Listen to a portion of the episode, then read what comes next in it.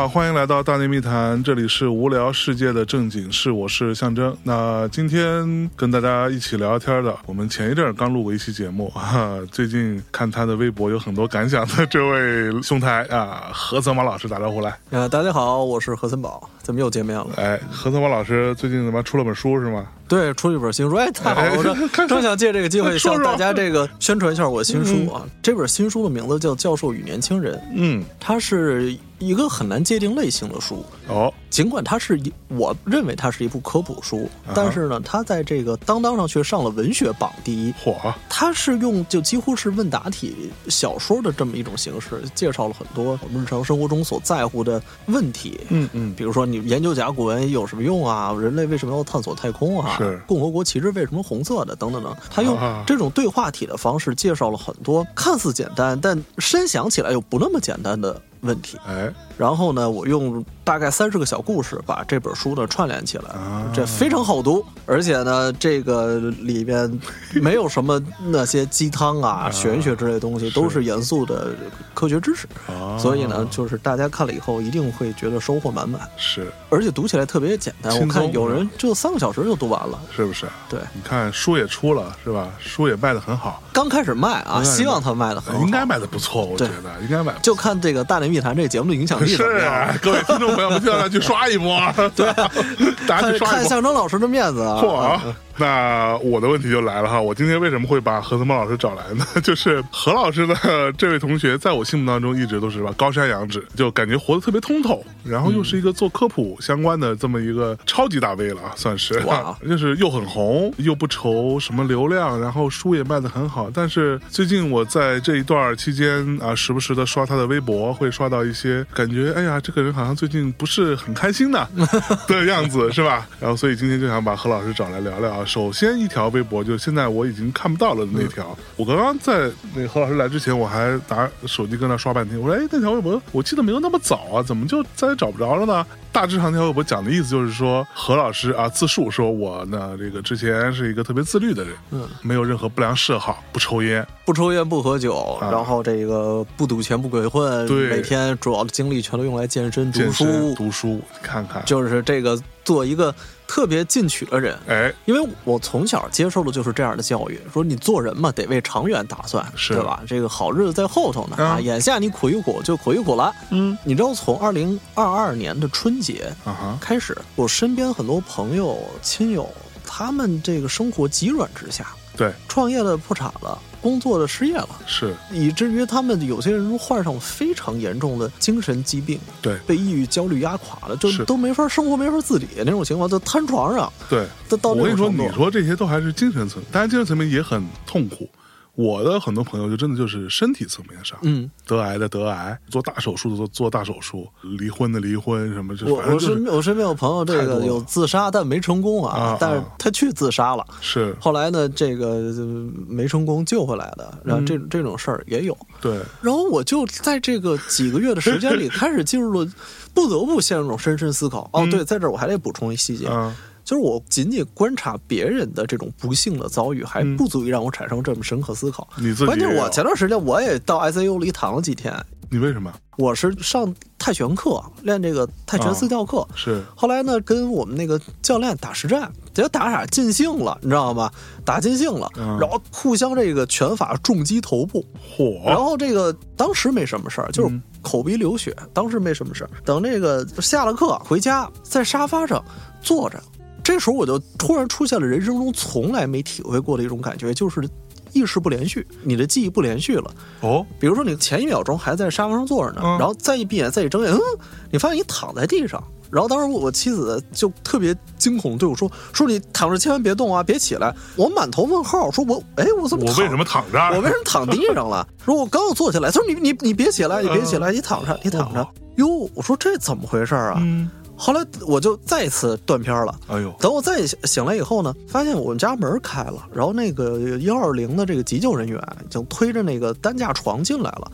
嚯！后来这时候我就站起来，我就看说，哟，这怎么回事？这医生还进咱们家了，干嘛呀？这谁呀？这谁呀、这我给你叫幺二零，说啊，这幺二零给我叫的呀，我怎么了我？嗯你你干嘛给我到叫幺二零啊。但是现场的这个气氛已经非常紧张了。我也是那个识相的人，我说啊哟，都这样了，人那个急救人员说 你别废话了，你赶紧躺上来。我一看人家也不是没跟我闹，然后我就躺上去了。躺上去之后，人拿这个底下带轮儿的那个担架床给我推车上了。后来就是送到了医院，哦然后照了一下片子，嗯说说这个大脑里有出血。嚯，然后有出血，但是出血不多，所以那个神经外科说你这个出血不多，不归他们管，说要不然你去神内吧。于是呢，就给我转神内去了，我还住了几天院啊、哦，真的，嗯最后是没什么事儿。现在还行，但是也得吃药先控制着。妈呀，你知道你在这个 ICU 里躺了几天，这个经历是非常奇怪的，对，而且最重要的就是这种意识不连续，它让人有一种失控感，嗯，因为你也不知道下一秒是什么情况。就这种失控感，你之前是没有过的。你没体会过，是完全不能理解那种失控感带来的忐忑的。嗯，就好像向征老师现在坐我面前，他这个眨眼，嗯你眨眼的时候，可能眼前有半秒钟的黑暗，就这半秒钟黑暗，再一睁眼再一抬，哎，发现你躺地上了。这时候那个急救人员已经跪在你旁边，往你脸上戴面罩了，你就觉得特别奇怪，说怎么就到这儿了？什么情况？这中间发生什么？不知道。嗯，那你从 ICU 出来之后，啊、所以就有一些人生的感悟对，你？在生死边缘走了一圈儿，但是没有很痛苦，是吗？呃，还行，嗯其实没什么痛苦，没有特别因为这个硬膜下它是没有痛感神经的嘛啊，但医生说就以后不让我再练这些了 啊。跟泰拳这事儿就撒由拉拉了呗。对，就是当然我能理解医生啊，我要是医生，一患者问我说以后我还能打泰拳，我肯定说不能啊，对吧？这万一再伤了，那算谁的？对，算谁的？你当时说他能打的，现在又伤了，对吧？对对他肯定说就不让我再打了。嗯就算我以后要再练，我可能练练柔术，你练练不打头的，头的对你你练练不踢头不打头的，这可能还好点儿吧。但以后直接重击头部的应该是不能练了。是因为这个事儿，你然后我就开始想，你嗯看，比如说格斗这事儿，我坚持了十几年，啊，你练了十几年，对我练了十几年，我算是一个就是挺资深的爱好者，十几年前开始练。都是练泰拳吗？不是我练挺杂的，啊我最开始练极真的，就是空手道。空手道。啊，我最开始练空手道，后来也练中国跤、拳击啊什么之类的。嗯，因为我是想练综合格斗，是。但那时候在十几年前的北京还没有综合格斗，啊，所以那时候你得自己拼，你知道吗？比如说拳法，你也去练拳击；嗯。嗯。腿法你去练极真，嗯。摔法你练中国跤，地面你练柔术嚯，然后你把这些拼起来才叫综合综合格斗。格斗呢？啊，然后但是现在已经是一体浇筑了，就是你嗯。从练的第一天开始，就是拳腿肘膝摔地面就全都一起练了。是所以现在呀，格斗爱好者是赶上好时候了。那时候我们得自己拼着来。所以是不是可以理解为你如果走在路上碰到个把小混混过来找你事儿，对你意图不轨，你还是能抗衡一下的？其实这个练这个最好的一个收益就在于它往往可以提前制止暴力。比如说你练摔跤，练摔跤人就特别壮。嗯当你特别壮的时候，就不会有人来找你麻烦。啊，对，我跟你说特别有意思，原来我在那个博物馆嗯工作当讲解员，在这个讲解员他作为一线岗位，直接跟观众接触岗位，对老能遇到这种怪人，嗯比如说在展厅里啐痰的，然后还有那个把着孩子在展厅里撒尿的，就这种事儿，在在博物馆展厅里啊，一级甲等文物面前撒尿，就这种事儿都有。牛逼。然后呢，比如说有一个男观众直接在展厅里啐痰，嗯然后呢，我们这儿有了这小姑娘就说了，说哟，你怎么能在展厅里啐痰呢？嗯然后人还振振有词说那怎么着，不啐地上，啐你脸上，就欺负人小姑娘。哦，我都没遇到过这种人。我看有这个开闪光灯，我说你把闪光灯关上，哎，立刻就关上。哎，我我说你你这别手摸文物，然后人立刻都不摸。你会发现，当你体格比平均水平转出两圈以后，你说话就特好使。对，就像我们之前也聊过这个事儿，就是我跟我们另外一朋友，我们俩加一块儿四百多斤吧，嗯，然后都一米八五以上，是，所以就碰到这种事的几率就比较概率小，就小就小很多。对对，就是这样。就是假如有人想犯混蛋，他看你这体格，他就假装没看见。算了算了算了，对对对，然后呢，我就练了十几年舞以后，嗯我发现其实到最后你并没有积累下什么东西。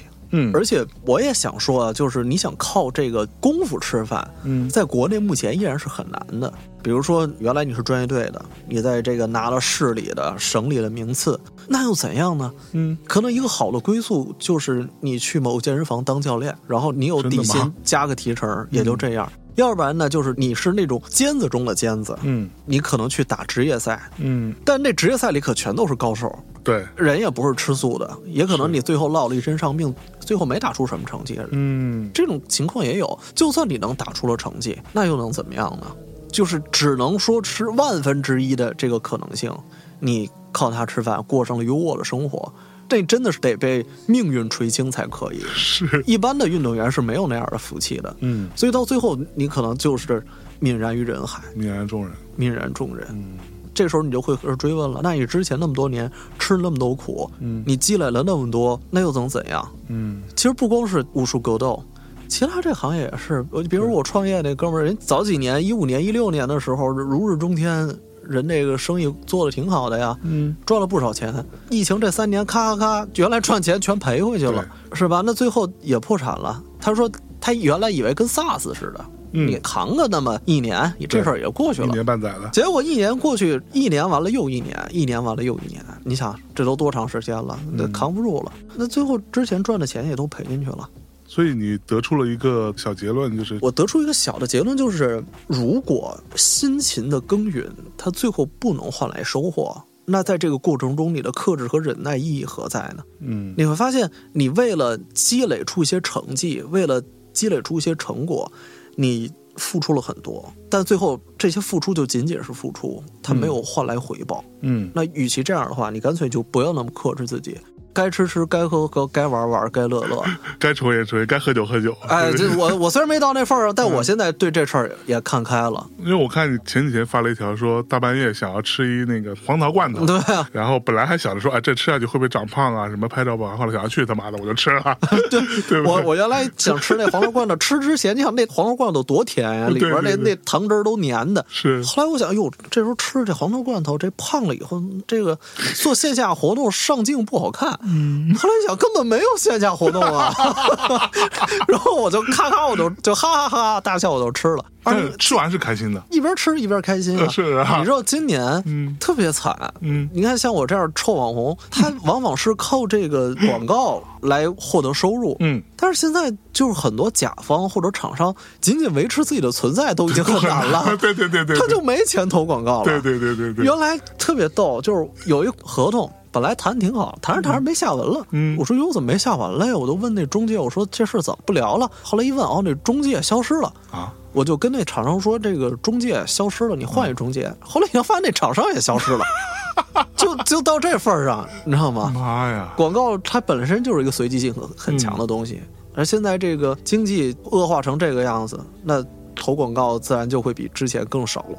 对，而且我自己一个特别切身的感受啊，就是我们之前接广告呢，相对来说是人家可能更多的要你这内容得做得漂亮哎，对，啊，这个活儿得得好，是就所谓的效果好。但现在的这个效果的衡量，就是哎，到底能带多少货？它这个逻辑变短了。非常短。那感觉就是我砸进去多少钱，就得给我转化成多少销量。对，你知道，在过去有些这个厂商，特别是那种财力比较雄厚厂商，比如说车企，嗯嗯，他呢会做一些不求回报，但是要调性，对要荣誉，对要这个美誉的那种广告。比如说我跟宝马合作，嗯然后那个宝马跟一个著名的一个建筑师庄子玉合作，嗯然后这时候，哎，你看我们思考传统与现代之间的关系，我们谈一谈美学，是是是对吧？然后我把博物馆的历史人文内容跟他们的这个主题一结合，哎，这这多好，这是宝马的气质。就是对吧？要不然你和一个这个时尚品牌合作、嗯啊，我们不光是有时尚，我们不光站在时尚的前沿，我们是有深厚传统的、啊，啊，这你也得聊。对，但现在这个时代，大家已经没有心力对去做这些慢而美的东西了，嗯，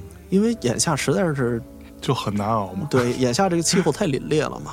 我记得我刚刚那会儿看到你发了一条说，就好像讲了一小故事吧，嗯。就是类似于一个朋友去看心理医生，说我非常痛苦。心理医生说，那你从零到十，这个痛苦依次升级。啊，对、你大概是几呢？嗯他说我是派，派。什么意思啊？就是虽然没有那么痛，嗯。但是它无穷无尽，对 对，永无尽头的这个痛苦，我操！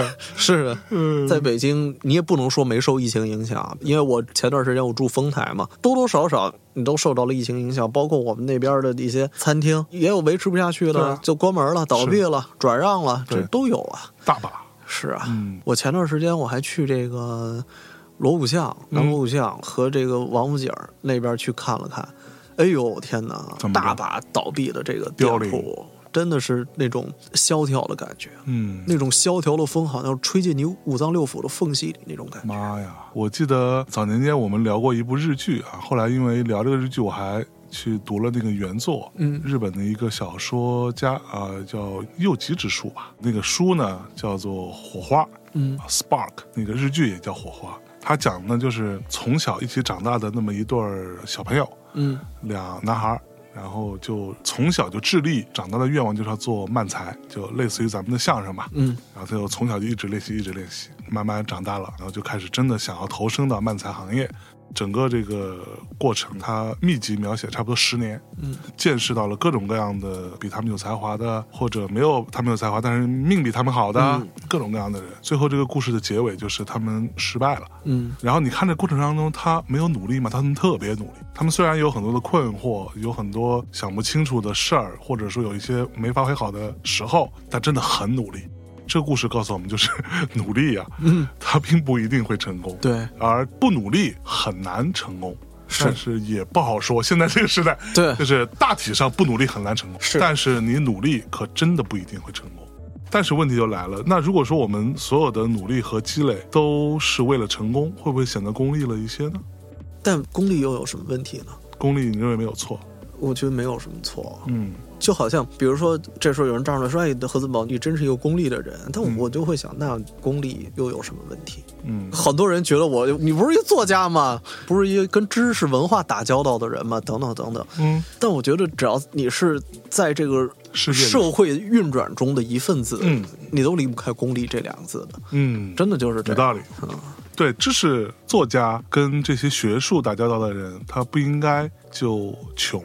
而且我觉得，就是跟学术打交道的人，或者说知识分子这个圈子里，那可能我觉得比社会平均水平还要更功利一些，是不是？比如说在研究机构里啊，啊谁评上了这个副高，谁没评上，然后谁发了论文一作，谁他妈弄二作，这福利谁多了谁少了，嗯。哎呦，好家伙，就是知识分子这个互相撕扯起来，那恨不得比一般人还要更不体面，你知道吗？所以就互相看不起吧，对。可能都是一单位的，这办公室看不起那办公室的，然后这部门看不上那部这门部门看不上那部门的，嗯。也非常功利。说他们休假凭什么比我们多一天呀？就就就这事儿你知道吗？都能在心里头结一扣，然后几十年解不开。妈耶！天哪！嗯，就所以我觉得功力它并不是一个什么问题。那你作为一个大网红，我觉得我不算很大，呃，算是中大型网红吧，对吧？腰部吧，腰部还行。第第三根肋骨，第三根肋骨，第三根肋骨那位置是吧？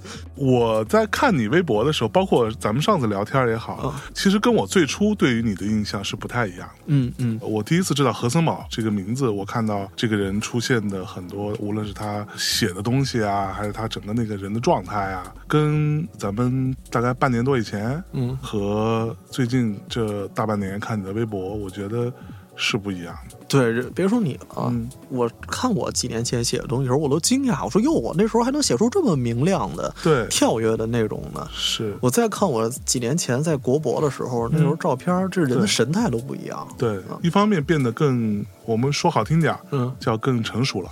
但是如果说的稍微直白一点呢，我觉得可能更加谨小慎微了一点。对啊，更谨慎了一些，更谨慎了。嗯对，就感觉说话好像很谨慎，写字儿也感觉好像是思考过蛮长时间才敢发出来。这样子的一个变化，嗯这个过程你自己是有意识的吗？当然是有意识的。嗯我这么说啊，嗯原来我在一个活动中跟一些这个博物馆的老师啊，还有一些领导聊天儿，嗯就是他们曾经问一个问题，说你看现在很多博物馆也自己想弄一个媒体号，在这个微博上，在什么抖音上，在这个微信上等等等等，想对公众宣传，嗯然后就问说这有没有什么需要注意的地方？嗯说能不能这个跟我分享一下，跟他们分享一下？我说这个其实有，当然是有，但说不清楚。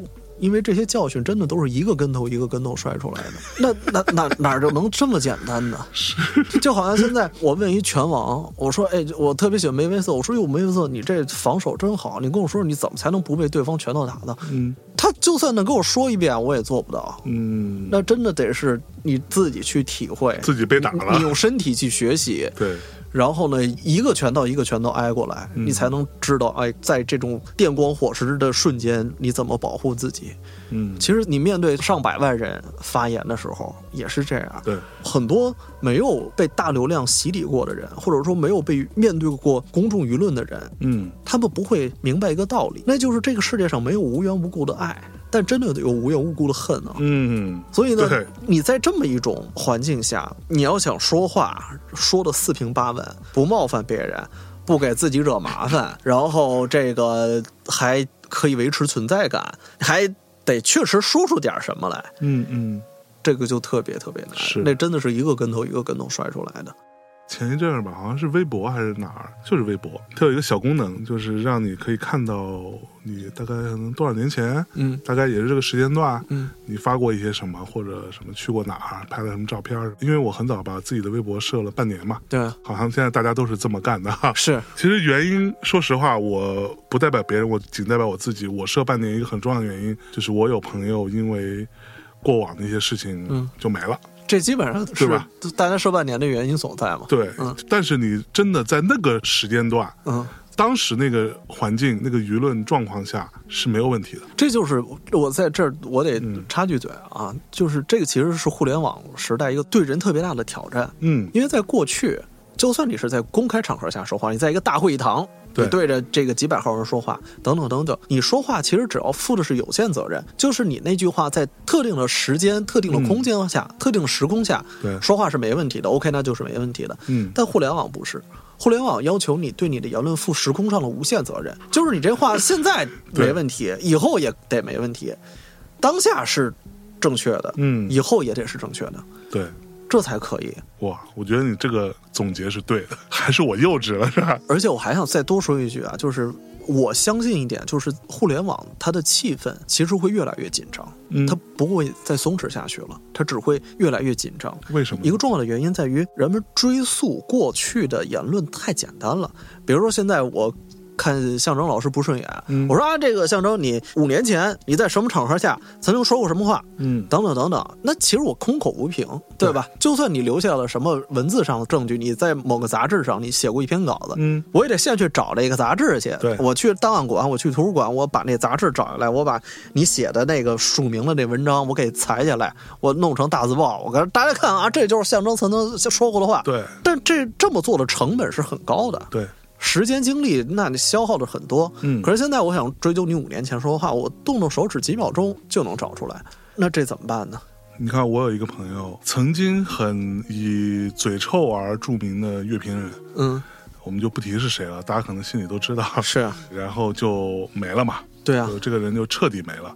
虽然我对他的很多关于音乐上的一些见解，我也并不认同，嗯。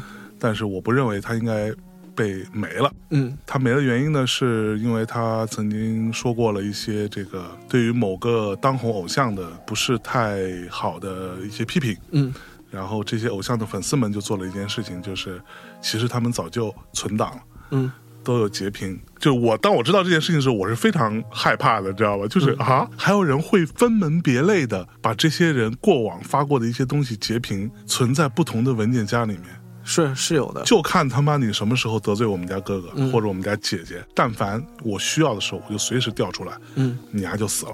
对，最后这个结果就是这个人就没了，是，不光没了，他甚至去找工作，嗯。唱片公司也不敢要他，是。因为，他以前也是在唱片公司的嘛。嗯。唱片公司就已经得到了某一种，在我看来可能都没有什么官方的定性，对，但是就是说啊，这可能是个劣迹艺人，还是不要用了好。嗯，大家都是那种怕事儿、怕风险，战战兢兢。对，就是这么一个状态。刚刚说，我说我再回头去看我当年发的微博，也包括我大内刚初期我们录节目时候的状态，就是我们现在今天我们录节目的时间是周六嘛，嗯，明天是大内一千期，哇整整一千期，我们这一千期大概被下掉了一百多期吧，哦，十分之一。是现在在网络上找不到的。嗯嗯但我觉得我们算是命比较好的，那你这个东西在当时有问题，什么地方出现了什么状况，然后平台就帮你把它处理掉了，是那我们就没了。对，嗯但是呢，大内还在，但是很多东西我是有存档，对嗯吧？但我去听过往的节目和我。之前发的那些东西的时候，我想哦，我们以前真的还蛮敢说的，或者是还蛮自由的，也是有所顾忌，但是大体上是比较潇洒的。是，是有点口无遮拦的，而口无遮拦其实大体上是我做这个节目的一个初衷。但是现在呢，随着这个环境啊、舆论啊各方面的这些变化，会使得越来越不敢说话。正如你刚刚说，这种没有无缘无故的爱，但是有无缘无故的恨这件事情，嗯我曾经也遭受过几轮这种相对比较大规模的网暴。嗯然后，虽然我的粉丝数并没有你那么多哈，但是我相信这种网暴时候你受到的那个冲击也是非常这个触目惊心的。嗯觉得我操，为什么会有人这么恨你？是啊他都不认识你，他都不知道你。然后这件事情直到今天，我下午的时候，我收到一条私信，嗯呃一个微关注人私信啊、我一般是不太看微关注人私信的。嗯我今天正正好是刷微博，不知道怎么就正好点到，嗯，他发了蛮长一段，就是在骂我，嗯就骂得特别脏。我心平气和读完了，嗯我不知道他是因为什么骂我，嗯然后我就去翻我最近这二三十条微博，我想我说了什么了，嗯导致他要这么恨我呢？我也没找出原因来。嗯但是后来我突然之间就说，哎，其实他可能也只是因为讨厌你这个人吧，虽然他根本就不认识你。对，有的时候是他上网，他需要找一个人骂，但正好你出现了，哎，然后，他就来开始骂你。他并不是因为你做了什么，哦而是他在需要骂人的时候，你正好出现在了他的视野之内。嗯，微博这件事情，我们早年间其实发现它没有那么糟糕的环境，现在变得糟糕。在你印象当中，你的这种舆论上的压力，或者说说话更加当心、注意一点，这件事情大概是从什么时间段开始的？你有印象？大概一九年吧，一九年开始。啊，这个之前许知远老师对谈 Papi 酱的时候，嗯他说也是一九年。我觉得大概一九年前后吧，一八年开始若有端倪，哎，一九年的时候这劲儿就上来了。是，嗯，我就想正好跟向征老师说一个我观察到很有意思的现象，嗯。就是我呢现在就是一作家了，就是自由职业，然后呢时间特别宽松，所以我经常会找一些老师约出来吃饭，跟他们私下谈一谈，有时候也约着他们一起录一些播客节目。嗯。后来呢，我发现特别有意思，就是当我跟这些老师私下聊天的时候，嗯。就比如说我们在一个餐厅的包间里，嗯。我们在一个咖啡厅的这个对座上，等等等等，这些老师会给我说出一些非常棒的观点，对，哇，直入人心，是，而且呢是深刻的这个洞察了社会现状，嗯。还跟我分享他们之前在这个中国社会的种种见闻。哎，你听了以后都觉得匪夷所思，但是真事儿。觉得真牛逼、哦，真牛逼啊！刺激是吧后来我说啊，他妈的还有这种事儿，真有，真有这种事儿。嗯然后他们对这些事儿的洞察和这个总结也是非常精到的。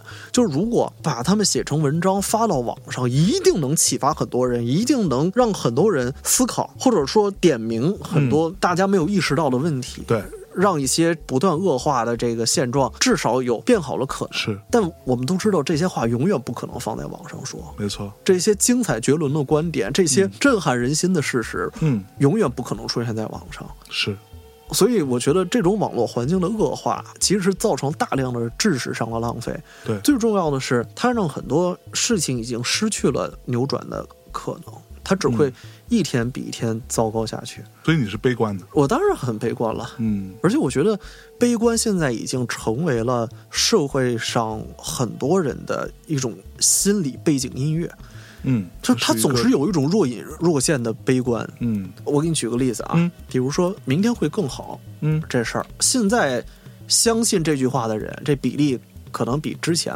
已经有所降低了。嗯嗯，哎，你看我说话特别别扭，是吧？对，就我老想把这话说的好像四平八稳，尽可能压缩的光，滴水不漏。嗯这其实也是微博给我带来的影响。我有感受到很多人都说：“哎，怎么这家伙怎么说话怎么那么啰嗦？这那个。”其实你会发现，当你说的越冗余的时候，你被误解的可能性就越少。就是你越正常一点说话，我们打引号的正常，嗯，你就所谓破绽越多，对吧？比比如说咱们这期节目说约什么时候录，约这个七点，嗯你说七点录，你要跟我的话，我说啊，那咱们就北京时间晚十九点开始录，啊，对吧？对对对对对，我为什么要这么说话呢？人说你他妈有病吧？你这是被杠，对，被杠的，被我杠的。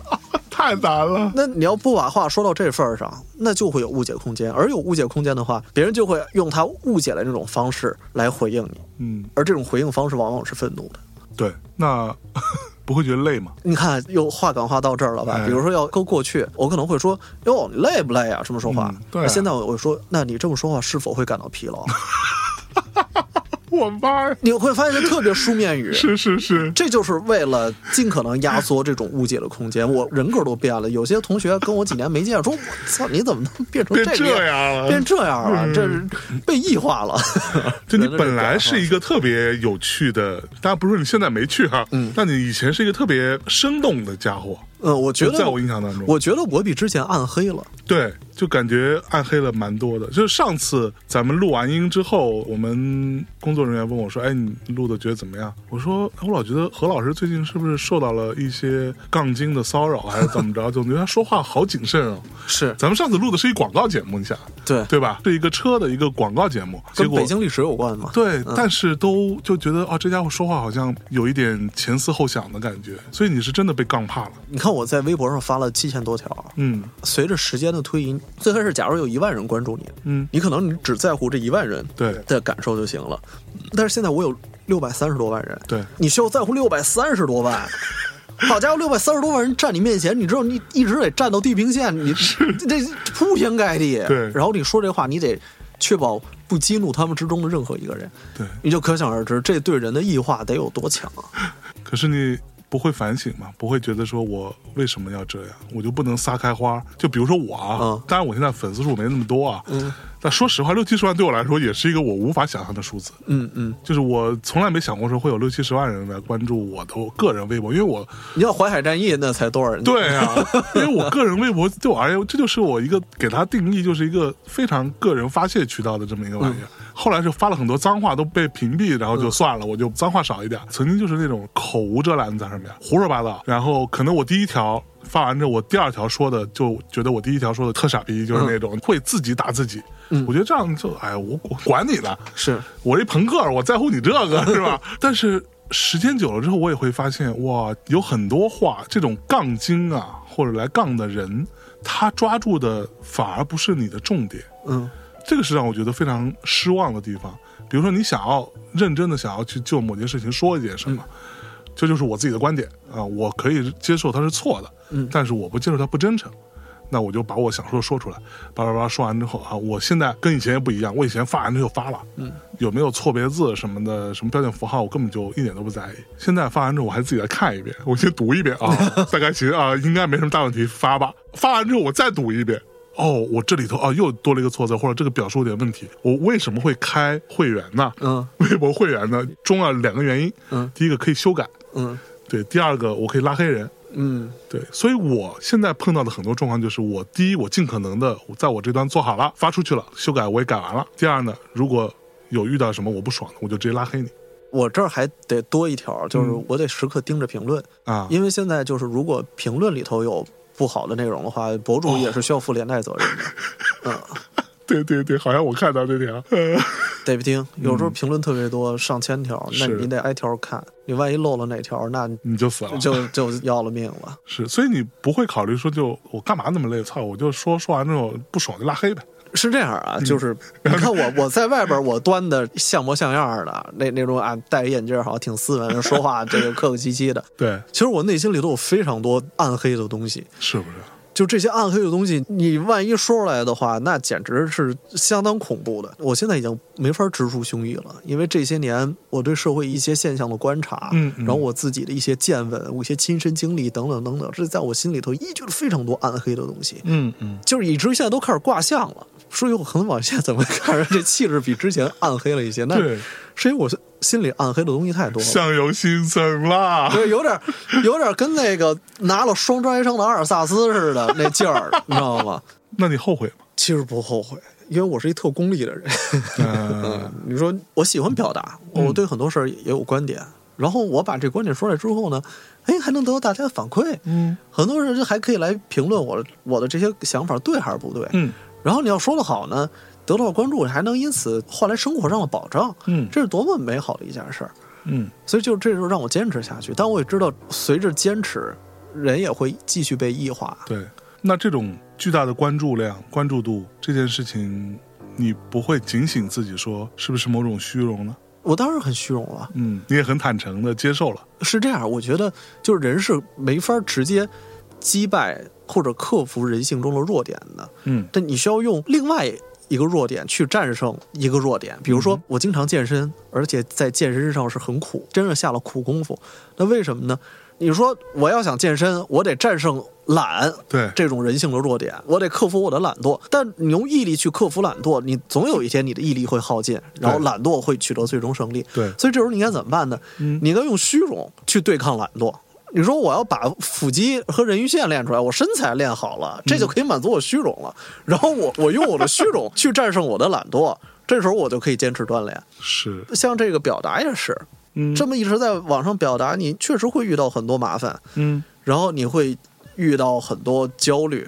嗯但是你说话有人听，这种虚荣，它可以帮你战胜这种焦虑，用一种弱点去对抗另外一种弱点。我觉得这是很好的一个选择。它至少不用你消耗毅力，因为毅力太珍贵了，你需要把它用到其他的地方去。嗯，那你为什么把那条微博删了呢？因为那条微博，呃，刚开始啊，那条微博上了热搜，啊我说又坏了，上热搜了。你知道，在现在这个时代，坏了，上热搜了。只要只要只要有热度，肯定没好事儿。比如说刘亦菲演了一部电视剧火了，啊紧接着就是各种骂她的话就来了。就各种挖黑料的就出对，现了。这就挖黑料来了。比如说这个，但你不怕，你都自己挖自己黑料。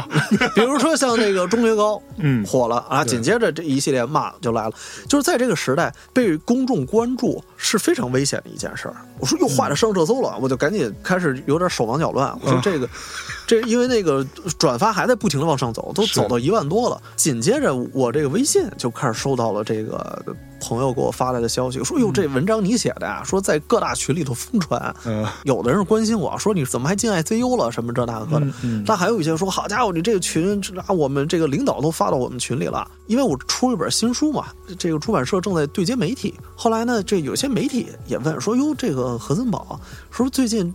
他这个情绪不太好啊，嗯有没有事儿啊？等等等等，都对我的这个精精神健康，对表示担忧，表示担忧了。后来后来我我就说，哎，没事儿啊，是我这个发牢骚了啊，这个惹大家烦了，那就就当无事发生好了啊，我就把这条删了。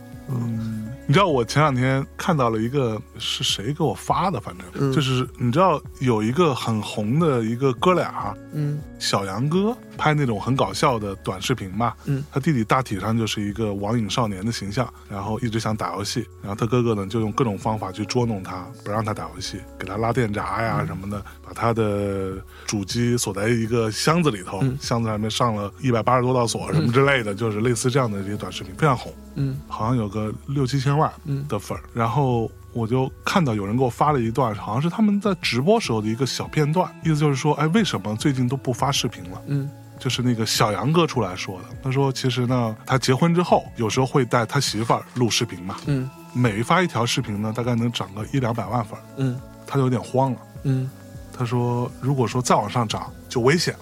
呃，说实话，我他自己的说法吧，说我们现在已经是所谓素人第一了，嗯那再往上涨，大家也都知道啊，那些谁谁谁啊很红，后来就没了；谁谁谁很红也没了对。啊。现在现在气氛紧张到以至于这个现象都不能直接被描述了。对不能直接被描述出来了，那都没了。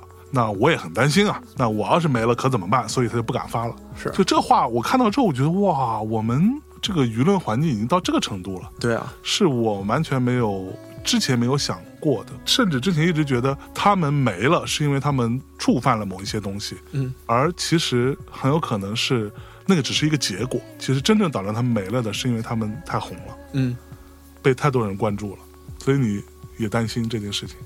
我相信任何人都会担心的。嗯而且我特别相信一点啊，就是你面对几十万人、几百万人乃至上千万人说话，就这件事儿，它是在人类历史中前无古人的一种行为，嗯你没有过去的经验哎，可以借鉴。嗯，哪怕你把过去的圣人，你把孔子叫来，你让孔子注册一微博，你让他这写写几篇，孔子注册一微博，你你就圣人之言，你看被不被骂？嗯你让鲁迅先生注册一微博，你看他被不被骂？他号能不能保住？这都不好说。你知道我那会儿有大概一个多月以前吧，我发了一条微博，是当时我有，当然各位同学你们不要期待了，我不会把这件事情我之后的事情讲出来的，我没办法讲。就是我收到了这个警察叔叔的电话，嗯然后就说买了什么书，嗯然后其实就是我买了一些这个台版的书嘛，好像还有英文版的。我在某一个当年还可以买的时候，那是一六一七年的事儿，在那个淘宝店买了几本书。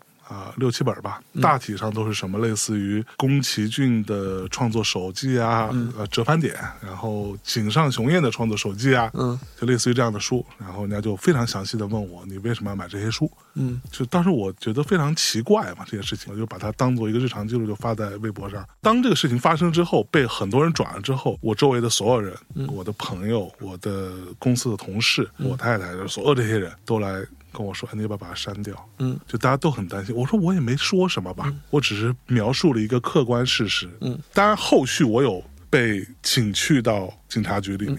去作为一个证人，嗯的方式去详细描述说我是在哪儿搜的，怎么买的这些书。这些书我本身没有问题，嗯但整个这个过程也非常的漫长，整个那一下午我都在干这一件事情。然后我就说我也没有干嘛，我只是说了一个客观的状况，对吧？我发生了。人家也来问我了，后来也又发了一条，我说反正大家意这意思吧，就是你就别买这些书，嗯嗯就是对于非法出版物的定义是非常清晰的。就是我得到的，人家告诉我的信息，就是所有的英文书、繁体书，全部都是非法出版物。哇，这就完了，这个事情就到此为止了。那我作为一个很好心的人，我告在微博上告诉大家说，大家别买繁体书、英文书，嗯就完了，这事情就过去了。我以前从来没有想过，说我周围会有那么多人会觉得，就包括什么曾经上过我们节目的各种各样的人，都会说，哎，这个人原来是你啊，原来是你啊！我看到有，就是也是那条微博，在各种地方被转，然后截图在各种群里边，然后大家就说，原来这个人是你啊，你还是稍微当心一点啊，你要要把它删掉什么的，大家都会来关心我。我当然一方面我是知道这种关心是非常善意的，为你着想的，但另外一方面，从一个我把自己抽离出来的旁观视角来看，我觉得是一个极度荒谬的一件事情。而我们对于荒谬这件事情的忍耐，嗯，或者说感觉到它荒谬的那个阈值，已经到了一个非常高的一个层面了。我们觉得说好像都正常，对我我从我朋友那儿听到过更荒谬的事儿，啊让我以至于我都没法在这个节目里头说。是不是？是，我收到了，我不知道是不是我的听众，嗯反正至少有二三十个人给我发私信，嗯，来讲述他们自己的这种跟这个我买书这件事情相关的一些经历。嗯然后其中有一个呢，就是是一个厦门的小姑娘，刚毕业两三年，在工作之余做了一个小网店。她是好像是一个腐女，嗯嗯她就从台湾进了一些这种 BL 的小册子、嗯。同人本，然后被抓进去了，哇，好像十一年还是多少年？就是你卖这个事情，你的罪更大。嗯。但是你想想，这个人，我看到这些消息的时候，我想说，哇，那这个姑娘，我们不能说她这辈子就完了，但是她最好的年华就完了。是。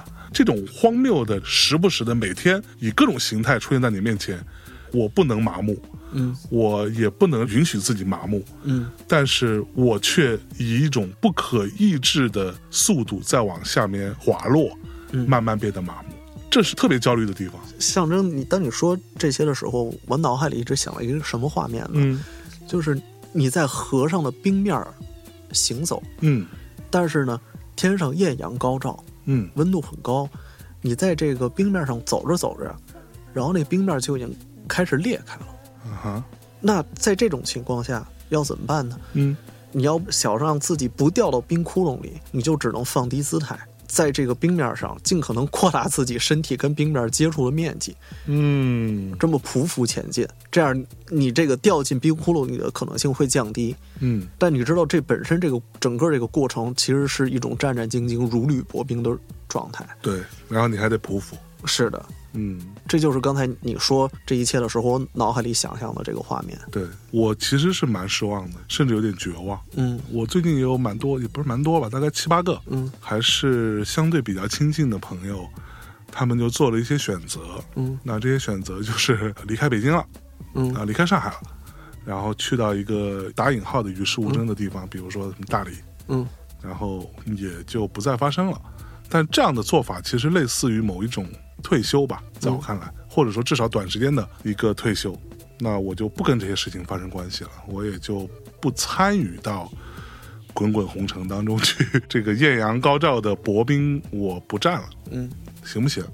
好像也行。也有几个朋友就选择我就去国外了。嗯就是咱也不知道他是不是真就润还是没润啊，这不是重点。但是就这些做法，就是我就逃离了。是逃离这件事情是当他们做了之后，都会来跟我说：“你你干嘛呢？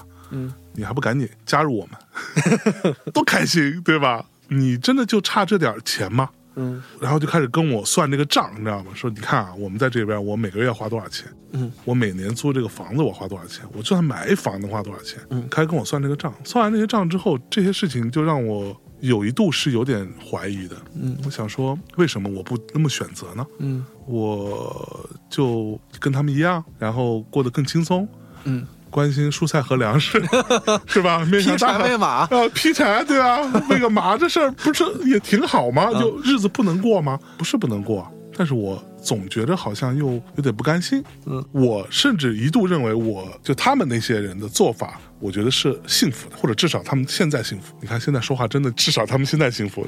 然后你你象征老师也谨慎起来了。对，啊就是啊，妈呀！你可以通过一一个人的表达方式来判断他是否是一个网红，以及他是一个多大流量。对，所以你没有想过这件事情吗？就是我会觉得我的最大的不幸就是我现在卡在中间。嗯嗯我一方面我有向往那样子的田园式的幸福，呃，我还有朋友就直接跑去了京都，嗯啊京都大也是我非常喜欢的地方，物价也没多高，嗯还把北京的这个小公寓一卖，哎，在那踏踏实实，人家也不是不行，对吧？是也非常开心。就是我的问题就在于我要向往他们，但是我又放不下，好像有点不甘心，但是我又没弄清楚到底我不甘心是什么，卡在这儿是他妈最难受的。我我觉得你知道你自己不甘心是什么，你只不过不方便在节目里说。那你呢？我也不方便在节目里说。所以你也是一种不甘心吗？呃，还是说因为北京是你家？所以因为我我我出生在北京，我成长在北京。对，这个，比如说我我我也去过世界各地，我去过芝加哥，去过巴黎，去过伦敦。但当然那个地方很好，可是当你在巴黎街头走的时候，当然很美，那街景很美，然后人那个设计啊、装潢也很漂亮，但你就觉得你不属于这儿。嗯嗯，但是如果我走在北京东城的某胡同里，你看这门口这个大爷坐着马扎，扇着蒲扇，吃着西瓜，天上那个鸽子鸽哨嗡嗡嗡的响着，嗯。哎，我就觉得这地儿好，嗯。我是属于这儿，我从这儿生长起来，有归属感。对，那话说的好，就是此处安心是吾乡。嗯我觉得这是我选择留在这滚滚红尘北京的原因之一吧。嗯还有就是我还有些追求，嗯我觉得我在文字表达上稍有天赋。如果这个天赋再积累一些，或者说我的我的思考、我的知识再积累一些的话，其实我能留下一些东西在时代里，嗯，这是我给自己的要求。所以留下一些东西在时代里，对你来说是重要的。就是当我有机会能做到它，或者说当我有可能做到它的时候，如果我没有珍惜这个可能性，你会后悔的。我会后悔的。嗯，那这是一种野心吗？我觉得可以算是野心。嗯，有野心的人大体上都不幸福吧？我之前看过一个关于幸福的研究啊，那真的是严肃的这个科学研究都，不是嗯鸡汤玄学。嗯，他说这个幸福是什么呢？之前他们提出了各种关于幸福的假说，哎，也有人说这个幸福可能是关于财富的，嗯后来发现啊不是，这个幸福跟财富之间相关性不强。后来又说幸福是可能是跟宗教信仰的，后来发现也不是啊，这个抱着圣经跳楼的这个情况也有，嗯统计上相关性也不那么强啊。幸福是跟这个有关，跟那个有关，就基本上很多我们日常以为是的假说都被推翻了。嗯最后做出了一个什么样的判断呢？嗯他的结论，一个科学上结论啊，统计上相关性非常强的一个结论，就是幸福跟你短时间内的预期相关性是最高的。就是说，你现在过的是不是真的好，那不重要，但只要你认为你接下来一段时间你会过得比现在好，嗯，那你就会幸福。就这个预期特别重要。就明天会更好吗？对，比如说你现在你这个住地下室，嗯，但一个月以后你就能住平房了。尽管住平房也没什么了不起，可是你是从地下室搬到平房的、嗯 o k 那你就会感到很幸福。假如说你这个月你的收入是八百万，嗯人说哇，你月收入八百万，这你肯定很爽了吧？但你上个月的月收入是五千万，这个月变成八百万了，你烦死，你得对。所以就是这个预期或者说这个导数，它其实是跟幸福高度相关的。这就是之前陈奕迅直播时候说：“哎呀，我的这个 疫情对我影响很大，我卡里只有三千万了，然后就很烦的那个，然后所有人都不理解的那个点。对，这个是很重要的。不过话说回来，”嗯，对未来的预期，其实至少越来越多的人对未来的预期感到不妙了。对，因为首先你不知道这个疫情还能持续多长时间是，啊，这是最直观的一个影响。嗯就拿我去的健身房来说，他这个好家伙，突然一个通知就不能营业了，对，然后一下就停到现在，也不知道什么时候能恢复。那员工的钱还得照发呢，水电呢，这些房租啊，房租啊，这这都是啊，对你只能眼睁睁看着你的积蓄流走，无能为力。就我看到你微博上有写过一条关于这个，你认为听菊风、听菊 boy 是一个反讽，嗯，但是好像这个评论又觉得好像不是反讽这件事。对，那个量子文学那那量子文学啊，这是一种叠加态，对，不好说了。最后这个事，我今天本来想发，后来被什么电话给打扰了一下，就没有发。我本来想说，如果说一代人，就是所谓的年轻一代，嗯他们认同的主流的价值取向，竟然是跟父母一代是一样的，嗯，我认为这个社会是没有前途的。我这个话的意思，其实就是在说听菊风这件事情。嗯因为那个就是说白了，就是我爸妈他们会这么认为嘛。嗯就是即便在很多时候会发现，呃，他们并不会看到我从小一起长大的我的同学们，或者说他的同事们的小孩儿啊、曾经有过的各种各样的特别糟心的事儿，他们都会选择性的看不见嗯啊、只会选择哦，你看人家是公务员，嗯嗯嗯对，人家是公务员，就这件事情就足以拿来说一辈子了。对，这就是一种嗯，当然我没有说公务员不好的意思，但是我我觉得刚才你说你被什么这个绊住了，我觉得应该是被求生欲绊住了。太难了。你看这个作家还是有点洞察的。对对对对对，你就想啊，嗯就是公务员当然没有不好，但是我反对的是说唯公务员论嘛，就是你感觉这是一个唯一出路，尤其是在最近这两三年疫情的状况下，你会觉得好像大家会认为啊、呃你加入到体制当中去是一种更加理想的、安全的、靠谱的一个出路。大家听啊，这象征老师说话越来越像一大网红了啊。但是问题来了，啊加入到体制当中去，真的是一个好的出路吗？这是第一点啊。第二，加入体制当中去的人，难道不都是？也不是都是吧？有很多人，难道他不是非常利己的心态嗯去的吗？嗯嗯或者说，第三点，如果说这是一种趋势的话，那难道不应该让我们这个社会有一些反思吗？嗯，就大家都愿意选择一种更加稳妥的、保守的保守的，就是一个非常保守主义的一个滚滚大潮嗯向你驶来，而你甚至都没有什么还手之力。而我作为一个小企业主，最大的感受就是，操，有的时候你真的觉得很无助，嗯很糟心，很烦躁。你却还有很多你的同事、我们的团队、我们的小朋友们，然后我们的公司，我们想要去试图去传达的一些东西，你还要去保护他们。嗯但是我可能也未见得有那个能力，我的都不是可能未见得，大体上我是没有那个能力，嗯真的保护周全，这是最大的问题。嗯那你不会觉得这种保守主义巨大的浪潮也会使你，你也是一个做内容的人，无论是作家还是做网红输出观点，嗯，这种倾向不会让你觉得更加的痛苦吗？或者危险？是这样，我我是一个特别珍视自由的人。嗯就比如说，你现在要问我特别喜欢哪首歌，我会说我特别喜欢野子。啊，那首在吹啊吹啊，对啊，吹啊吹啊，我骄傲放纵，就嗯为什么这个大风越狠，我我心越荡。对，我特别相信一点，就是你把任何东西置于自由之上，那么你既得不到那个东西，你也得不到自由。是，我是一个非常非常非常珍视自由的人，嗯因为自由在我这儿看来至高无上。比如说啊，我先甩出一个暴论，就是你把任何东西置于自由之上，你既得不到那个东西，你也得不到自由。你看，像在这个上个世纪八九十年代的时候，很多人、很多国企或者说体制内工厂里的工人，他为了稳定，他选择了一个相对保守的工作环境，他到了一个国企工厂里头，当了一个稳定的工人，去接了班儿，等等等等。但是你会发现，当巨大的时局变动来临的时候，这个铁饭碗也一样能砸碎的。嗯，当时有多少人，面面临下岗危机？刘欢那首歌，嗯，真是心若在，每天在电视里头滚动播放对。但我们难道不能从这么近的历史中学到些什么吗？嗯，在我看来，很多人他追求的是一种一劳永逸的生活方式。对只要我这个公务员考上了，OK，我这辈子我我什么都不用想了，对我就这么活下去了。对，然后这个别人会兑现给我承诺的一切，嗯，但但真的会吗？真的会吗？嗯，反正据我所知啊，据我所知，现在有一些地方公务员工资已经开始出现拖欠工资的情况了。对，有些地方这个奖金想发出来也困难了。是公务员降薪这件事情也是一个它也不是个例了，对吧已经在这个国内各个地方出现了。出现了，那我们不妨来想一想，以随着时间的推移，国家的财政困难是会越来越大还是越来越小呢？这我嗯不做判断，对啊，因为体制内的朋友们应该对这事儿有更更更深入的认识、更直观的体会。对，那么在这些基本事实的基础之上，我觉得大家再重新思考，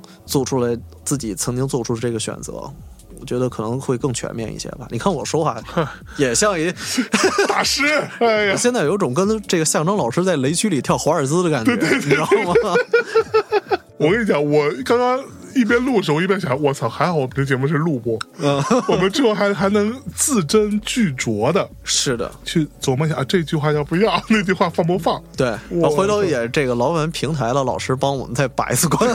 不行就给咱下了，好不好？对对，嗯，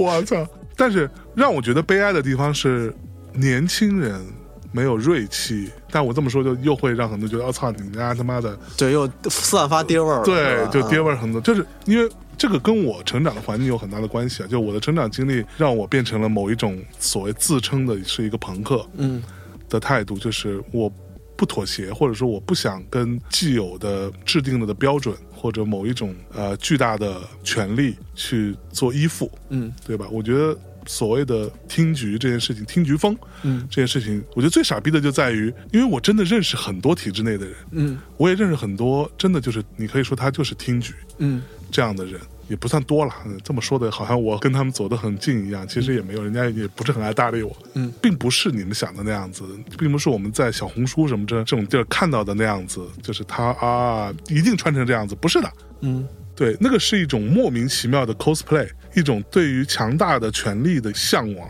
嗯。和攀附，这在我看来是非常可耻的和可悲的事情。嗯，如果是我的小孩儿，呃，我现在还没孩子，但如果我的孩子有一天说啊，我想要去攀附一个巨大的权势，在他尚且还是一个二十出头的小孩的时候，那我会觉得我他妈的我得抽死你。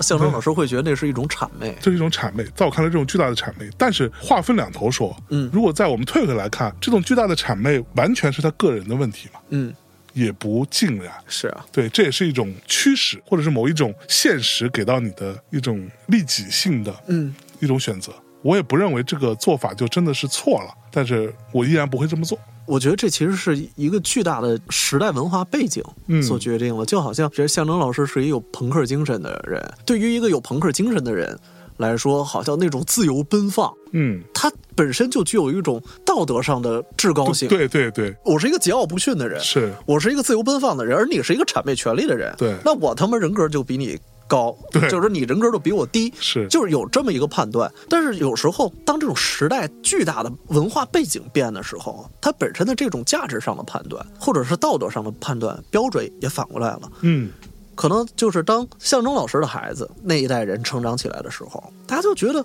啊，守规矩本来就对呀、嗯啊，就应该上下有序啊。是啊，你怎么脑子里头老想这些这个乱七八糟的事儿呢？你是一个不规矩的人，你的人格就比我低。我是一个守规矩，我是一个这个尊重秩序的人，我的人格就比你高。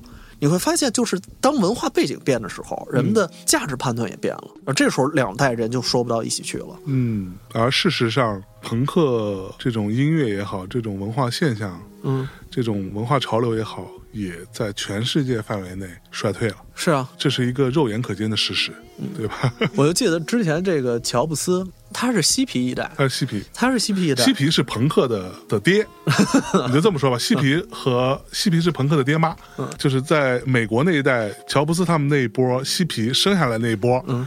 是朋克，大概其实这样子，哼，然后这个乔布斯去这个大学里头给一帮学生讲课的时候，他特烦说这帮孩子怎么都那么规矩啊？就问说你们都是处男处女吗？有没有这个性经验？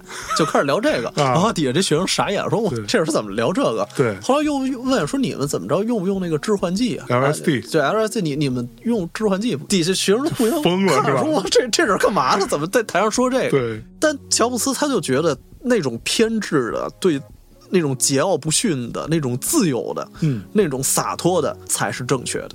对，当然，现在也没人能说他不对，毕竟他因为他成功了。他创建了那么伟大的企业，那么多伟大的。但是问题就，来了，他的被认为没人可以说他不对，嗯是以一种非常世俗的标准来去判断他的，嗯，因为他创造了苹果，是。因为他他妈成功了，他变成了全世界最值钱的公司。对，这是一种巨大的讽刺，在我看来，如果是真正意义上的一个嬉皮，一个像乔布斯他所倡导，说是去印度，嗯，他妈用各种药，就就这么一个一个货，然后这么一个礼拜不洗澡，嗯，浑身都臭了，然后自己还觉得自己特好，是。这么一个货，他如果知道说后世对他的这种大体上的判断，认为他是一个成功的人，竟然是单纯基于他商业上的成功，甚至觉得他商业上成功可以去掩盖或者弥补一些他道德上的瑕疵，嗯或者他曾经做过的年轻时候的一些荒唐行为上的瑕疵，嗯，他会觉得开心吗？我其实是比较怀疑的。他确实是一个非常偏执的人。对，而且就是后来我看有人诊断他就是那种自恋型的人格，对，他是那种生理上就有问题的人，啊就以以至于他没法做到什么克制自己，嗯以至于他没法做到深刻的反省自己。当然，他临死之前，人之将死，其言也善，说说了一些看起来还这个有些反省的话，像是人话的话，像是人性 话。但是如果你看乔布斯传，你会发现他完全是一个才华横溢的混蛋。对，我这样，我不做对他的推测啊，我只说一个细节，就是他去见自己的偶像 Bob Dylan 的时候，嗯，他之前还挺紧张。后来别人问说：“你也你现在也咖位也挺大了是吧？你见 Bob Dylan 你紧张什么？”他说：“我怕 Bob Dylan 不像我想的那么聪明。啊，这有这这话真的很有意思对。他说他怕自己崇拜了那么久的男人不像自己想的那么聪明。事实上呢，事实上，当然也也会这样。我跟你讲，因为我 这就是为什么很多因为喜欢某一个音乐人或者某个乐队，然后加入到音乐行业，嗯，完了跟他们一起工作之后，你要说真的，你冲着这个来的，嗯，幻灭的几率是百分之百的。原因其实就是这个，就是那是一个你想象出来的，嗯，你在脑海中，你通过无数次的解读，无数次的聆听他的音乐，看他的歌词，什么看他的 video，你自己意淫出来的一个极其具有魅力的那么一个形象。嗯但其实他就是一个普通人。就是你知道，我自己是也碰到过那种，我特别喜欢某一首歌，然后等到有一天我跟这个人工作的时候，我问他，哎，你当时写这首歌的时候，就在私底下吃饭的时候，我说你那句词，因为那句词对我来说非常重要。嗯我说那次你当时怎么怎么写的，我就不点名了。然后人家说其实是随便写的。嗯我说我当时觉得什么？啊他说那你想多了，我真的没那么想。嗯嗯，对他可能就没那么想，他就是偶然创造出来的这么一个东西，而且这东西就是因为他没想那么多，反而产生了无数的可以被诠释的，你在你脑海当中去发挥的一个空间。是。对，他不那么具体。但我觉得这恰恰是难能可贵的东西。不过，就是如果咱们强行拉回到之前的主线，嗯你会发现现在在一个听菊风备受推崇的互联网环境里头，嗯你会发现大家追求的就是一个是非分明、黑白分明的舆论环境。对，就是假如说关于这个问题，就只能有这个解读。任何偏离这个解读的观点都是应该被消灭的，嗯或者说在这个事情上只能有这么一个立场，这个立场之外的其他任何立场都是不允许存在的。嗯所以我觉得乔布斯他当然很有才华，但在很大程度上也是时代成就了他。对，如果乔布斯再年轻个二三十岁，他生在这个时代，只怕他面临的阻力会非常大。今天的 状况，他可是一个比马斯克争议更大的人。是啊，大得多的人。现在我觉得整个舆论环境，全世界都是这个样子啊。你知道我前一阵不是刚看了一个美剧啊，在 Apple TV 上嗯叫《The Morning Show》嗯晨间新闻、早间新闻吧，呃，两季非常好。嗯我强烈推荐大家去看一下，当然有各种其他渠道，我就不管了哈。然后这当中，尤其是到第二季的时候，第一季更好，尤其到第二季的时候，你会发现大量的就他们每一次发生某一件事情的时候，所有人都反映一个摄制组，一个全美国人都在看的一个摄制组，每天早上出现在所有美国人面前，在讲新闻的所有的这些人，他都会拿起手机来看推特。嗯大家在说什么，大家在讨论什么，我这个事情刚刚发生了，然后所有人的舆论导向是什么？这就是你如果说互联网给人们带来了什么，嗯，我觉得它的工具或者便利性已经远远小于了它给大家带来的这种巨大的集火性的这样子的一个舆论。它的带来的坏处已经大于它的好处。对我甚至曾经有这么一个观点啊，嗯我之前还没在微博上发，就是现在甚至出现这种情况，就是你越上网越没见识。嗯，你知道，在过去互联网的田园时代，对，这网上大家各抒己见。是如果你是一个相对于身边人可以更熟练使用互联网的人，那你就在网上能就是不停的跟其他的网友交换意见。对，这时候你在生活中遇到了什么事儿，或者看到了什么社会现象等等等等，你就更有主见，嗯你就更有观点，能说出个一二三来。但是现在的，你会发现，随着时间的推移，那些真正有洞察、有观点的人，渐渐不再说话了。对，然后呢，你想跟大家交换观点，也变得越来越难。观点、见解、立场都在收敛。嗯久而久之，久而久之，如果你是一个非常依赖互联网的人，而且你平时你又不怎么阅读，没有嗯充分的参与到社会生产实践里头，那么这些网上的观点和见解就会被塞进你的脑子里。对，你上网上多了，反而你会变得没见识，更加封闭，更加封闭。嗯你越上网，你就越没见识。没错。这事儿已经开始反过来了。是，其实啊，我说一句冒天下之大不韪的话，嗯大家要骂就来骂我。我认为从什么时候开始是一个巨大的转折点，就是“公知嗯”这个词被污名化嗯之后，就是嗯当年出现一些什么事情，出现一些大家都很不理解或者。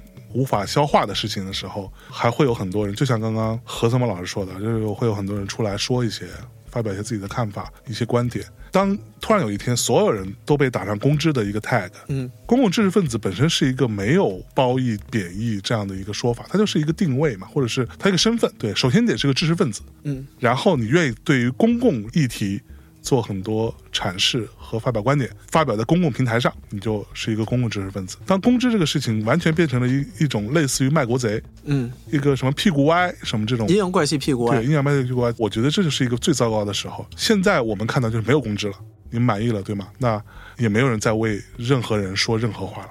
那就这么着吧。嗯，而实际情况呢，我说一句真的政治不正确的话，很多曾经的公共知识分子们，他们可能真的活得比你们这些骂公共知识分子的人要好得多。他可以不说话，对吗？他可以不发表观点，不说什么东西。我再说一个，比如说我自己，嗯，我也可以不说话，我可以不发表任何跟这些事情相关的所有事情。我可能象征老师可以做一个沉默的既得利益者。对我可以 totally 做一个沉默的既得利益者，嗯，我可以只聊风花雪月，我可以只分享一些我觉得好的音乐，嗯我可以接一些像我前一阵接那种很好品牌的音响的广告，嗯，在微博上发一发，我赚钱赚的蛮爽的。坦白讲，是啊，我也不用花什么精力，这个事情对于我来说，我就写一个小稿子，花我二十分钟，然后我拿这个麦录一下二十分钟，配合人家拍摄半天，我这钱就就挣到了。对我来说一点都不难。嗯但是为什么有的时候我还是想要去试图去说点什么呢？而且还在这种这个也不能提，那个也不能说，这个词不能出现，那个也不能有什么相关联性啊，不许联想的时代，我还要试图去说一些什么？是因为我不想让自己变成那样的人，我不想让自己变成一个沉默的既得利益者。嗯但是我最近的困扰就在于，我觉得自己挺傻逼的。我他妈图什么呢？那对宪征老师已经开始到怀疑这事儿值不值的地步了。，我怀疑值不值了。嗯，你不会吗？我觉得任何人都会啊。嗯，那你怀疑吗？我是这样啊，我是什么时候开始思考这事儿的？就是网上有一些热议的社会事件，其中有一些事件，我正好和当事人相识，嗯然后呢，我跟他面对面坐下来，听他说了整个事情的经过，发现跟网上大家理解的那个版本根本就不一样，对，就完全是八竿子打不着的。前门楼子胯骨轴子的事对。，这样吧，我给大家举这么一个例子啊，嗯就是大家还记得之前这个吴亦凡最开始被爆出这个丑闻的时候，大家说说，哎，你看吴亦凡这儿有问题，那儿有问题，等等等等。嗯然后呢，很多人就根据吴亦凡之前他的什么这个诸多的所谓的线索，对啊，拼凑出了这个事情的整个这个经过啊，我告诉大家，这事儿实际上是这样的，等等等等。但是最后。专业的刑侦力量，就是警方下场以后才发现，就是吴亦凡跟独美竹那方、两拨人中间还有一骗子，这对对对。这骗子他们两头骗，然后呢才把这事情搞得这个样子大，所以那个骗子才是这事情的关键，是一切一切的核心。对，但是在警方下场调查之前，没有一个撰稿人意识到有这么一个人的存在一。个中间人。所以你就可想而知，网上的这些所谓的分析文章，它扯淡到什么程度？对它不靠谱到什么程度？是但现在有了一个什么社会的热议事件，还是有一大堆人去写、对，去分析。嗯但是如果你恰好你置身其中，你是这个事件的亲历者，嗯或者你跟这个亲历者你面对面的谈过，去通过跟当事人交流，掌握一些一手资料，你会发现网上说那些都是扯淡。嗯，对，然后大家好家伙急赤白脸的歇斯底里，发现就他根本就是在对一堆幻觉激动，是这时候我都会觉得不值，可笑吗？相当可笑啊。这个时候你觉得不值，嗯，这时候我就觉得不值了。但你有觉得值的时候吗？嗯，还还真有。有，有的时候我会，假如我我心里的这个话实在是憋得受不了了，憋得都快从鼻子里喷出来了，这怎么办呢？我就写一篇非常含蓄的哎，一篇文章，嗯然后呢，可能是以戏谑的、嗯以调侃的方式写了一个小故事，一个含蓄的表达，哎，然后这篇文章发到网上了。大部分人看不出来，对。但是有那么个别一两个关注我的人，他知道我在说什么，是，然后他给我留言说：“啊，你你是想说这个吧？”对我能看出来。那时候我觉得是值得的。哦我也有，我也有过这样的时候。就我前一阵儿刚发了一个，就是因为我有的时候啦，会看到一些，就好像我们有时候说这种为了利益驱动而去表达的爱国情感是一门生意嗯一样，为了利益驱动去表达的恨国情绪，嗯他妈也是一门生意，没有高下之分。在我看来，我看到过因为某一些事情，就是这个事儿不能说那么白啊，但是我说一下我那篇小故事，我就这么写的。我说有一条狗，嗯当然这里没有任何对狗不敬的意思，我爱狗。对，有有一条狗，它就帮着一个主人家里边看家护院十几二十年。嗯然后突然之间呢，这个主人就说：“操，我他妈看你挺烦的，你别干了，滚！”嗯就把他赶走了。他呢试了很多种办法，试图回到主人家，嗯都没成功。然后他就跑到隔壁村儿嗯田间地头，然后就跟那哇哇叫。嗯但凡路过一个人，就说：“我操，那家人迟早要完。嗯”就这种人，在我看来，就真的连狗都不如。嗯因为什么呢？我不是说动机揣测，嗯但是我的意思是说，因为如果这个主人嗯有一天说：“哎，你回来吧。”你相信我，这个逼马上他就叭叭的又回去了。他的重点不在于他要表达什么，嗯，他的重点在于他要利益。是他所有做的任何事情，就是他的选择的那个出发点，嗯就是要去获取利益，在哪边给他利益更多，他就去哪边。而显然是跟着主人混，嗯利益更多。但是他现在没辙了，嗯他又去获取一些可能没那么多，但是至少还是个利吧，嗯，去干那个事儿。所以我觉得这种就是他妈能续自己狗命。对对对对对，就这种破玩意儿。我发完之后，其实有蛮多人都不知道我在说什么的。嗯然后有一个听众给我发了个私信说：“相爷，你是在说那谁谁谁？你丫太牛逼！”哦，我说：“我操，你还真懂。” 但我就挺开心的，这样我说：“呃终于有人看懂了。”我就在说那谁谁谁。所以大多数年轻人现在都在躺平这件事情。嗯，当努力的价值已经体现不出来的时候，那就躺平。反正我我我那你会躺平吗？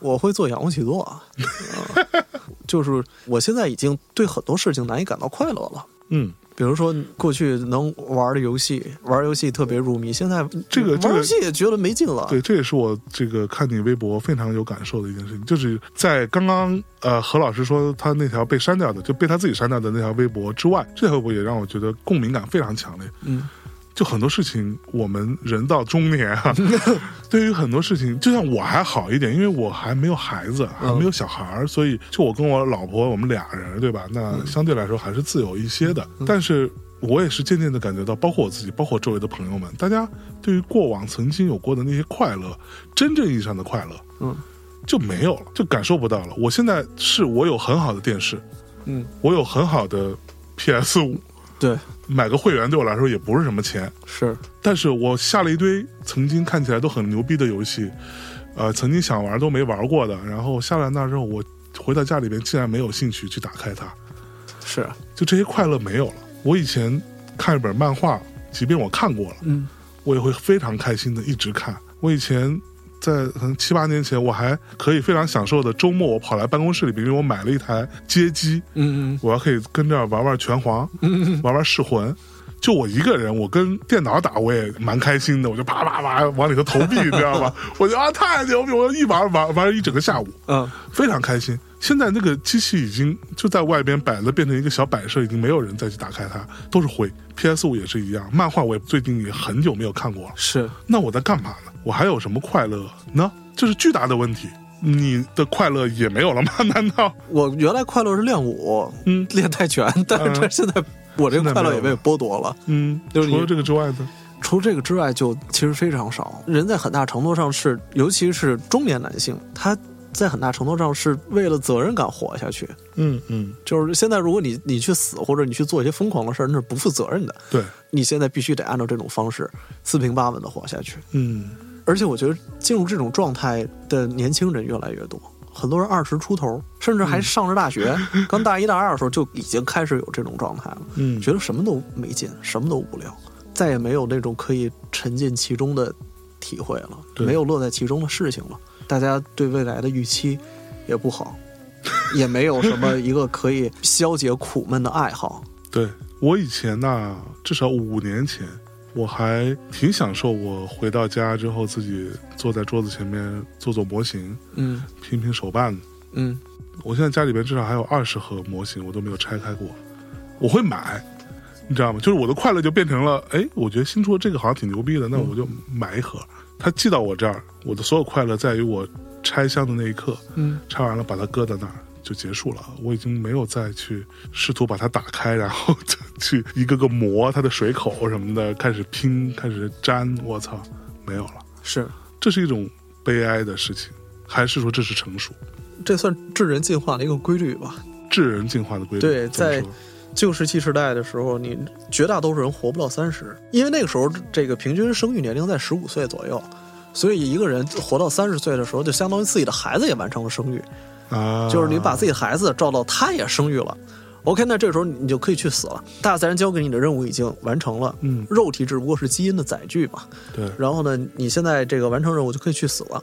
但是呢，你知道现在医疗，然后公共卫生，再加上这个各种营养跟上，发现哎，该死没死，说哟你怎么没死啊？嗯那这一下凭空多出好几十年寿命，那那要不然你自己想想，你该干嘛去吧？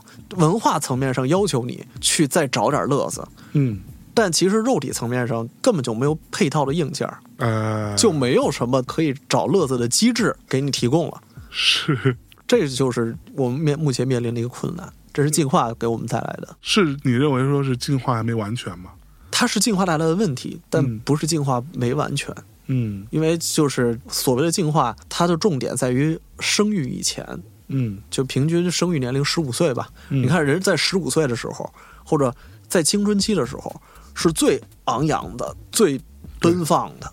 充满了好奇心充满了好奇心，遇到什么事儿都可以沉浸其中。对然后呢，废寝忘食的去学习、去练。我们人类演化出这样的机制，就是希望在你繁衍交配的时候，可以通过这个神经回路的机制、奖励机制，能让你对一些技能乐在其中。而一旦你乐在其中，你学习这个技能的效率就会特别高。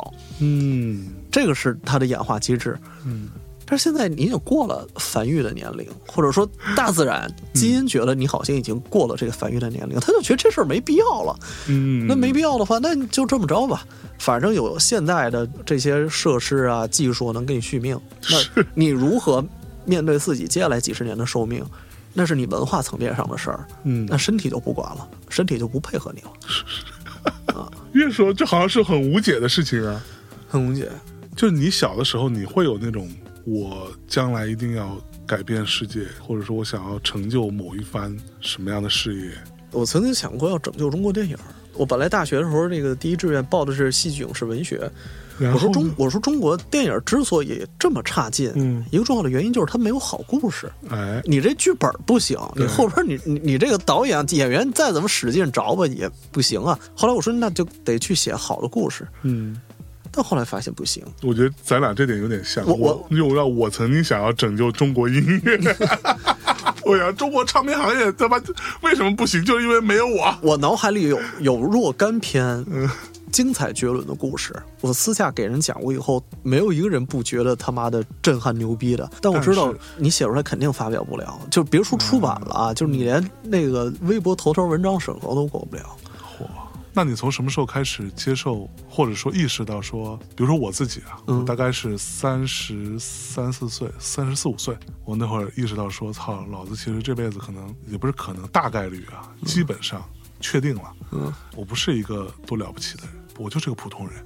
曾经的那些都是幻想，嗯。都是妄想，你做不到你曾经想要的那所有那些事情，改变音乐行业，嗯。然后让中国音乐怎么着，这事情跟你没什么关系了，你能混着就不错了。嗯或者说你能做点什么，做点什么吧。意识到自己是一个普通人，并且又花了一两年时间去 deal with it，让自己可以跟这个想法和解。做个普通人也没什么。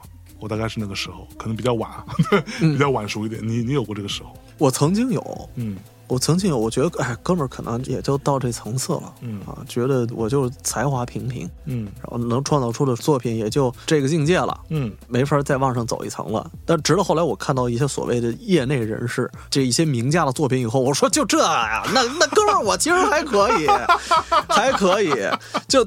他们总给我激励，你知道吗？总是无意无意中给我激励。每当我这个要全靠同行衬托。每每当我要放弃梦想的时候，都用作品鼓舞我，让我别放弃。我我可能真是有点天选之人的意思。是不是？你今天还这样想？是我脑海里有一些故事，我当然知道写出来是没机会发表的，但是如果将来有一天写出来的话，一定是非常棒的故事。是我前两天重看了一次贾樟柯的《天注定》，嗯，我都觉得那个时候这样的电影能拍出来已经很了不起了。是啊，搁着今天也也应该没戏。对，当然很多人其实是被时代成就的。对，包括看《我爱我家》啊好里边好多台词，我说哇，这搁着今天这这这还能说？天哪！对啊，那我们这么在这儿，会不会有点今不如昔的中年男人的油腻的感慨？那我是这么想的，就是有时候，就是老一代人看不惯年轻一代人，他可能是出于对自己过去文化的眷恋，嗯。但有一些他可能就是出于事实，嗯。比如说茨威格。嗯，茨威格他写《昨日之前世界》的时候，但事实证明他曾经他老家就是那么美好啊，然后后来就是一切都被炸上天了，对。后来就是完蛋了。你总不能说就是你看着这个历史，你觉得茨威格是一特矫情的人，嗯。他觉得好像他就是叹息一代不如一代，他就是那种特别庸俗的，嗯。然后无病呻吟的人，不是啊。事实上他说的，他的那他的那个悲观完全是基于事实的。对，我话就说到这份儿上。懂就懂吧，嗯好吧，对，我刚才就是咱们就是聊文学作品的，是吧？对，就文学聊文学，是。对，就茨威格聊茨威格，好吧？如果你不知道茨威格是谁，自己多读点书，或者你看杜甫，对吧？嗯杜老师，对，杜老师，嗯他是不是这诗早年间春风得意的时候写的诗，跟他晚年时候写的诗，哎，哎，那个气质，完全不一样。对那个风格，那透露出的感怀，那嗯是完全不一样的。这也是一个关于文学的探讨。是，好吧。所以你整体来说，在微博上呈现出来的不开心的这个劲儿，你觉得过去了吗？我其实已经非常努力的表现出开朗，嗯然后积极的一面了。这还是努力过后的结对，果，是这已经是 这已经是努力过后的结果。？OK，啊，我我心中很多就这暗黑的东西，那感觉就好像是拿到了双之哀伤的阿尔萨斯在脸上擦了厚厚一层粉底，哎呀，哎，就这种感觉。哎呀，你不会放弃，我我再努力努力吧，看那些大师或者说那些业内人士的作品能够多大鼓舞。好吧？那我们今天差不多，好好吧？今天的无聊世界正经事非常开心，我们两个基本算是同龄人吧，呃，跟大家稍微聊一些有的没的。我们最后啊，强调一下啊，我自己强调一下，我们聊文学。就文学聊文学，啊 这个就故事聊故事啊，就漫画聊漫画，好吧？这个事情不要过多的去遐想，嗯啊，禁止联想，好吧？那今天就先这么着吧，也希望大家听完之后能够，如果你有一些什么样的感受啊，或者你有一些什么看法，对我们负责的情况下评论一下，好吧？嗯，跟大家说再见，拜拜，拜拜，诸位。You, my friend, have nothing to fear, my friend. You have nothing to fear, my friend, except for love. We're my friend. We are just moles, my friend. Blind against the dark. That's where we belong. The hungry crocodile are dancing in the light. But what's up there beside the darkness of the night? The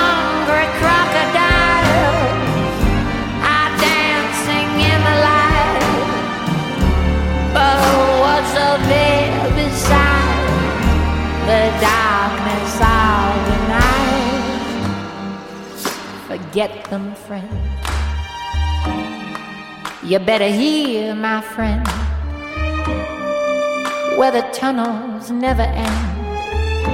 To love is to pretend.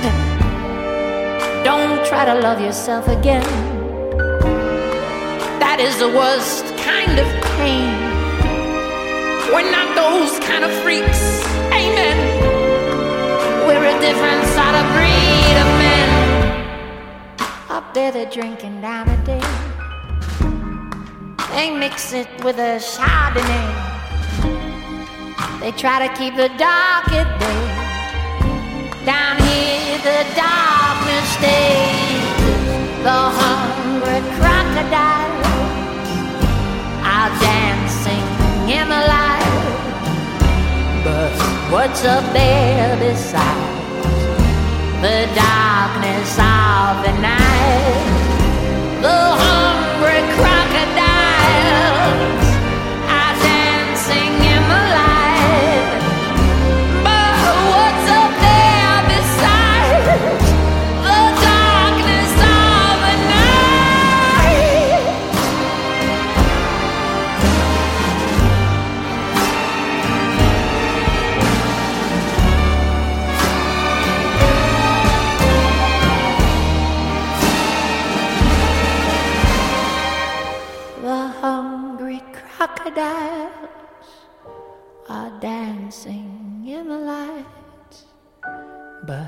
what's up there beside the darkness of the night?